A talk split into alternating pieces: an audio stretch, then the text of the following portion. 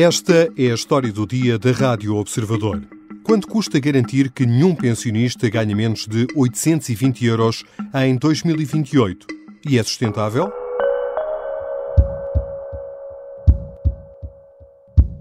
E olhamos também para os mais idosos e dizemos-lhes: contem connosco para valorizar as suas reformas. A promessa foi feita por Luís Montenegro durante o congresso do PSD do passado fim de semana. Até 2028, o rendimento mínimo garantido dos pensionistas portugueses será de 820 euros. O líder da bancada parlamentar do PSD, Joaquim Miranda Sarmento, acrescenta que no próximo ano esta prestação deve custar aos cofres do Estado cerca de 300 milhões de euros. Ao alargar o leque de beneficiários, qual vai ser a despesa adicional e que impacto para as finanças públicas? Nos próximos minutos vou conversar com Jorge Bravo.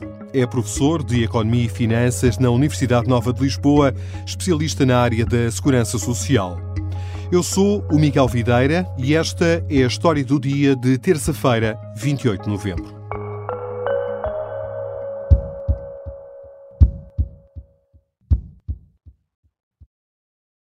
Bem-vindo, professor Jorge Bravo. O que é o complemento solidário para idosos? O complemento solidário para idosos é uma prestação mensal que é paga aos idosos que têm baixos recursos. Idosos que recebem uma pensão de invalidez ou uma pensão de, de velhice. E, portanto, desde que os seus recursos eh, sejam inferiores a um determinado patamar, eles têm direito, mediante requerimento e uh, deferimento por parte da Segurança Social, a receber um complemento. Não é? E esse complemento é a diferença entre o seu rendimento atual não é? e o tal patamar de referência. E qual é hoje uh, o limiar desta, desta prestação?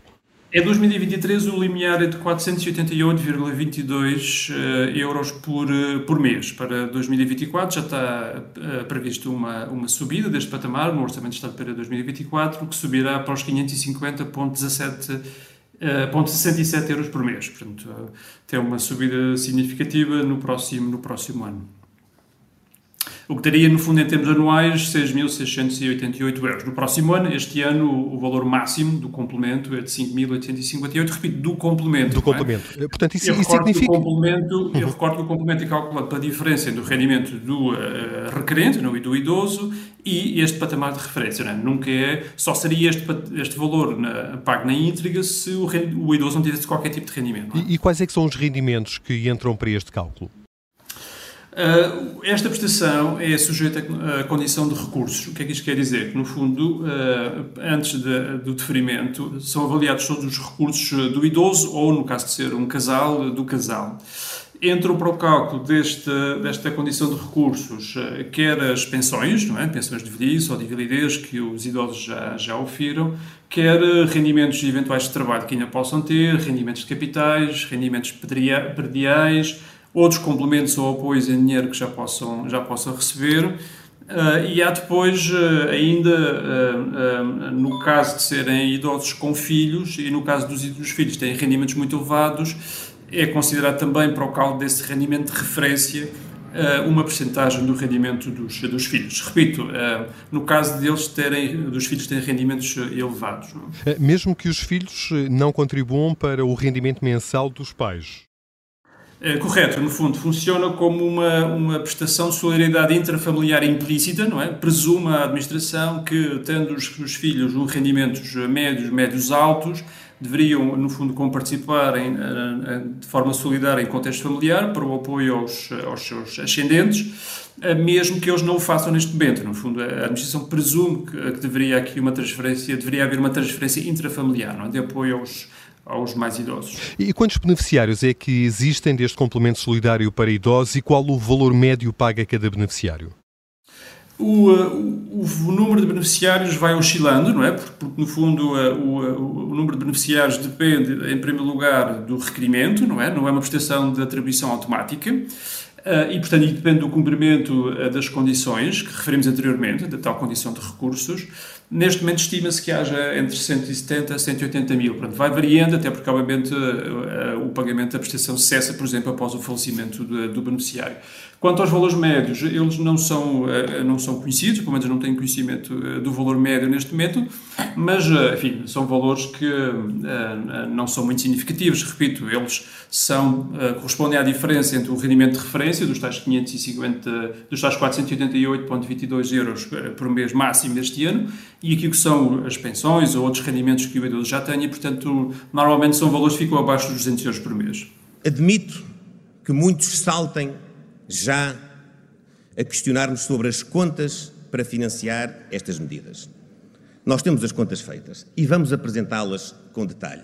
Acreditem. Ora, o presidente do PSD manifestou este fim de semana a intenção de subir esse limiar do complemento solidário para idosos por forma a garantir que nenhum idoso ganhe menos de 820 euros em 2028. Tem ideia qual é a despesa associada a esta medida? É muito difícil de quantificar, mano. O que nós podemos antecipar é que, obviamente, ao aumentar o limiar de referência, um número maior de idosos pensionistas uh, teriam acesso à prestação, não é? Mas, repito, teriam acesso à prestação, mas teriam que a solicitar, não é? E, tendo que a solicitar, teriam que, obviamente, ser objeto de verificação da condição de recursos. Mas é expectável, no fundo, que, e penso que essa também é a intenção da medida, não é? uh, ao aumentar o valor de referência, aumentar a cobertura, ou seja, ter um maior número de idosos a receber a prestação, e isso, obviamente, enfim, creio que faz sentido do ponto de vista do combate à pobreza. Sabe-se que os idosos são um dos grupos mais vulneráveis em Portugal, ainda hoje foram conhecidas as estatísticas em relação aos indicadores de pobreza, que se estão a deteriorar, uh, mas é expectável que aumente a cobertura e o número de beneficiários e também aumenta o valor médio a pagar, é? porque o limiar do, uh, dos rendimentos atuais para este patamar de referência também aumentaria. É muito difícil, eu não tenho acesso a essas estatísticas, só a administração é que poderia, cruzando o número de idosos que estariam em condições de solicitar e que o fariam efetivamente, e depois a verificação da condição de recursos é que poderiam fazer uma estimativa mais rigorosa daquilo que seria o encargo com a, com a medida. Mas creio que, no fundo, isto corresponderá sempre a uma escolha, uma escolha pública, não é? No fundo, alocar uma fatia maior da despesa pública ao combate à pobreza e, em particular, aqui é um grupo de pessoas particularmente vulneráveis, que são os idosos. Eu creio que, ao fazê-lo através do complemento solidário para idosos, é uma medida que é contida nos seus impactos orçamentais. No fundo, se fosse um aumento generalizado das pensões, por exemplo, das pensões mínimas, contributivas ou não contributivas, isso teria, obviamente, um impacto de despesa muito superior, porque aí já seria um acesso generalizado à prestação e não seria sujeito à condição de recurso e, portanto, uh, com certeza teria um impacto financeiro muito maior do que sendo feito através do complemento solidário para idosos. Já voltamos à conversa com Jorge Brava, é especialista em segurança social. Vamos olhar, e já aqui o prometemos, para outra proposta conhecida também esta semana e que pretende subir de igual modo o rendimento mínimo dos mais velhos. O caminho sugerido é, no entanto, diferente.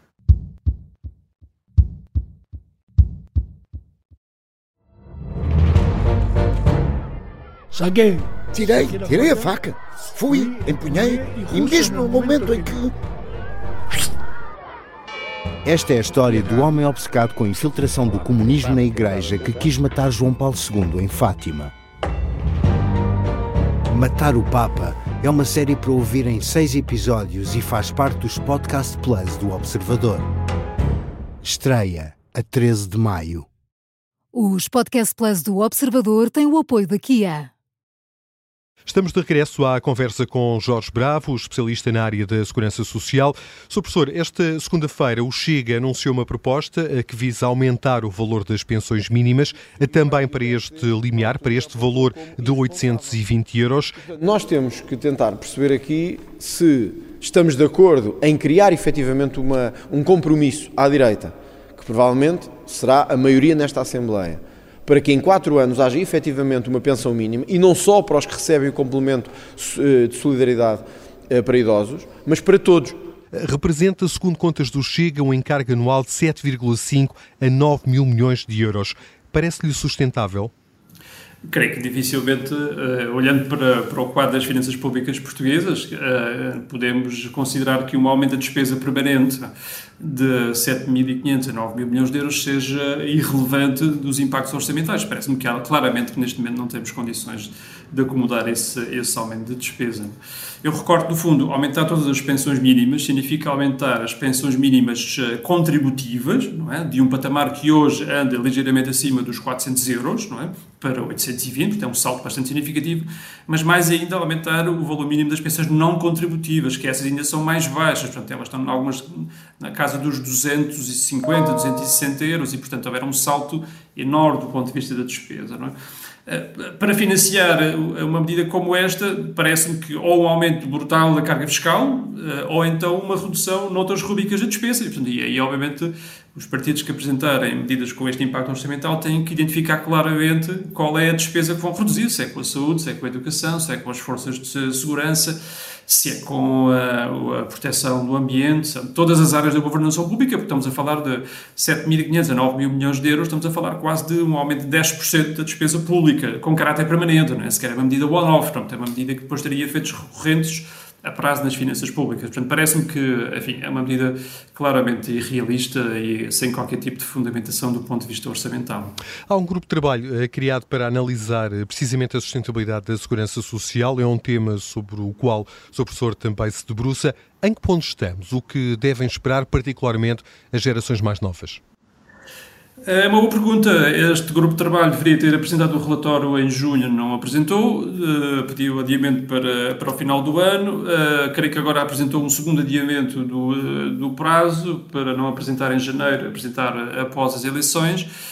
Confesso que é, é uma total incógnita, não é? Portanto, aquilo que era expectável que este grupo produzisse era, em primeiro lugar, um conjunto de relatórios intermédios que promovessem na sociedade portuguesa uma discussão séria sobre a sustentabilidade do sistema de proteção social.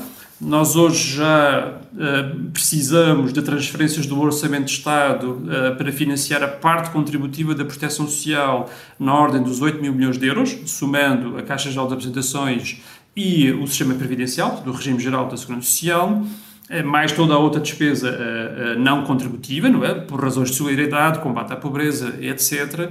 E, portanto, o, o sistema precisava de uma reflexão profunda, quer naquilo que são, no seu desenho, na sua arquitetura, na forma como está estruturado, ou seja, qual é a relação entre uh, as contribuições e o valor das prestações, uh, como é que se modula uh, os choques, por exemplo, de natureza demográfica, de natureza económica, como é que se reparte o custo entre as gerações de forma equitativa, como é que se altera a forma de, de cálculo das prestações sociais, da idade de reforma, etc.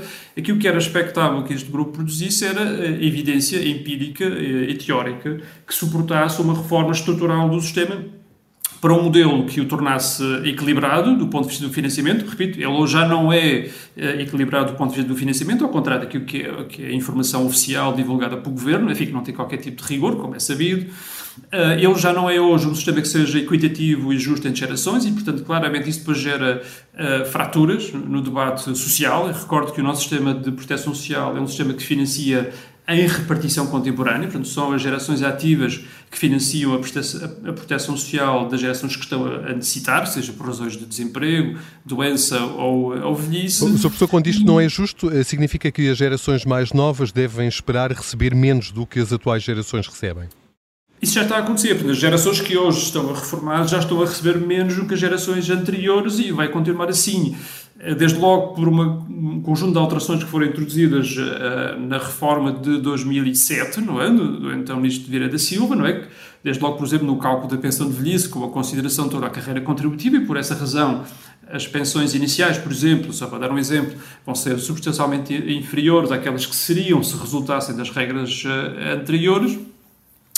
Uh, e, e, também porque, no fundo, uh, uh, o, o sistema tem vindo a ser revisto periodicamente, nunca de forma racional, sempre para, no fundo, tentar tapar buracos orçamentais.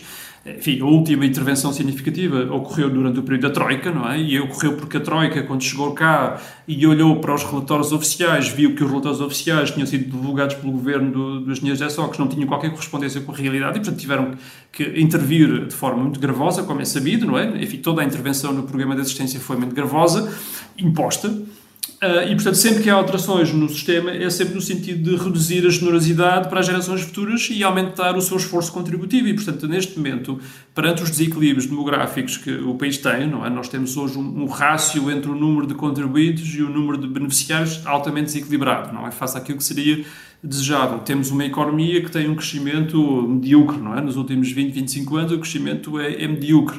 A produtividade do trabalho, idem.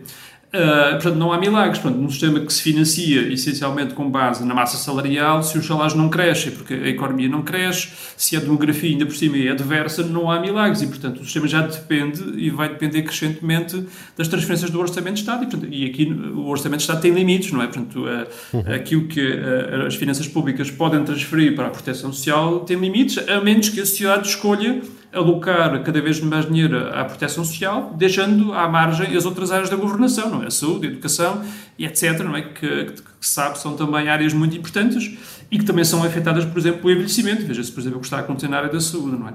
E, portanto, essa, essa uh, revisão periódica do sistema, sempre, uh, no fundo, com impacto negativo para as gerações de futuros beneficiários, obviamente cria uma desconfiança em relação ao contrato social, não é? Cria uma fratura, não é?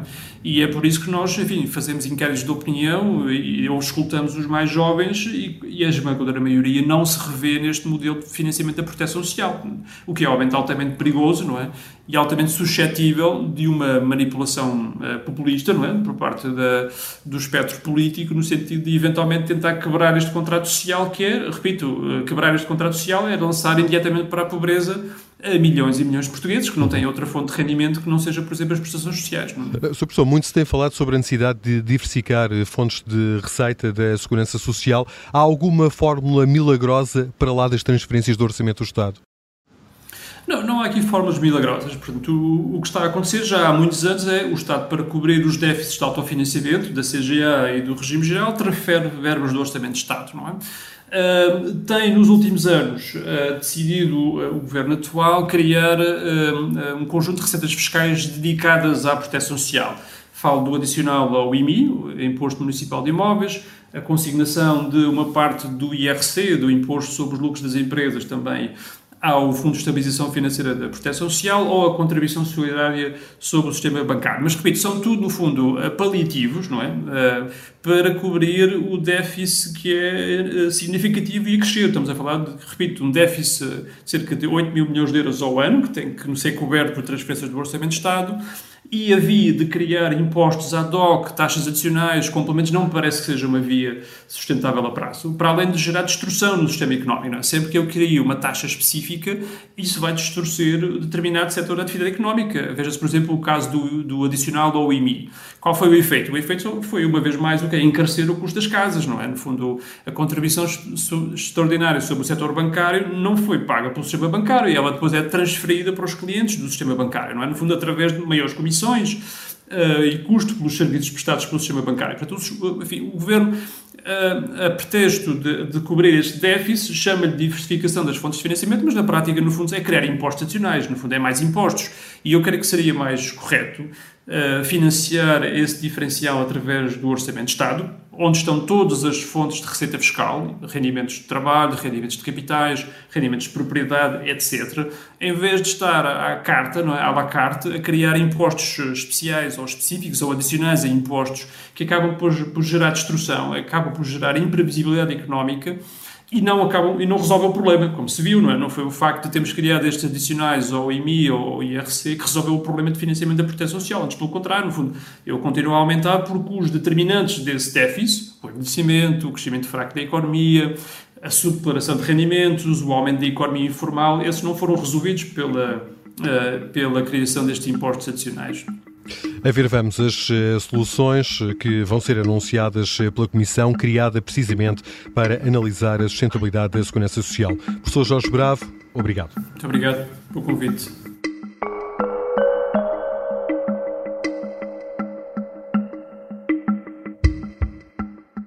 Jorge Bravo é professor de Economia e Finanças na Universidade Nova de Lisboa, especialista na área da segurança social, com vários trabalhos de investigação publicados. Esta foi a história do dia. A sonoplastia é do Bernardo Almeida, a música do genérico do João Ribeiro. Eu sou o Miguel Videira. Até amanhã.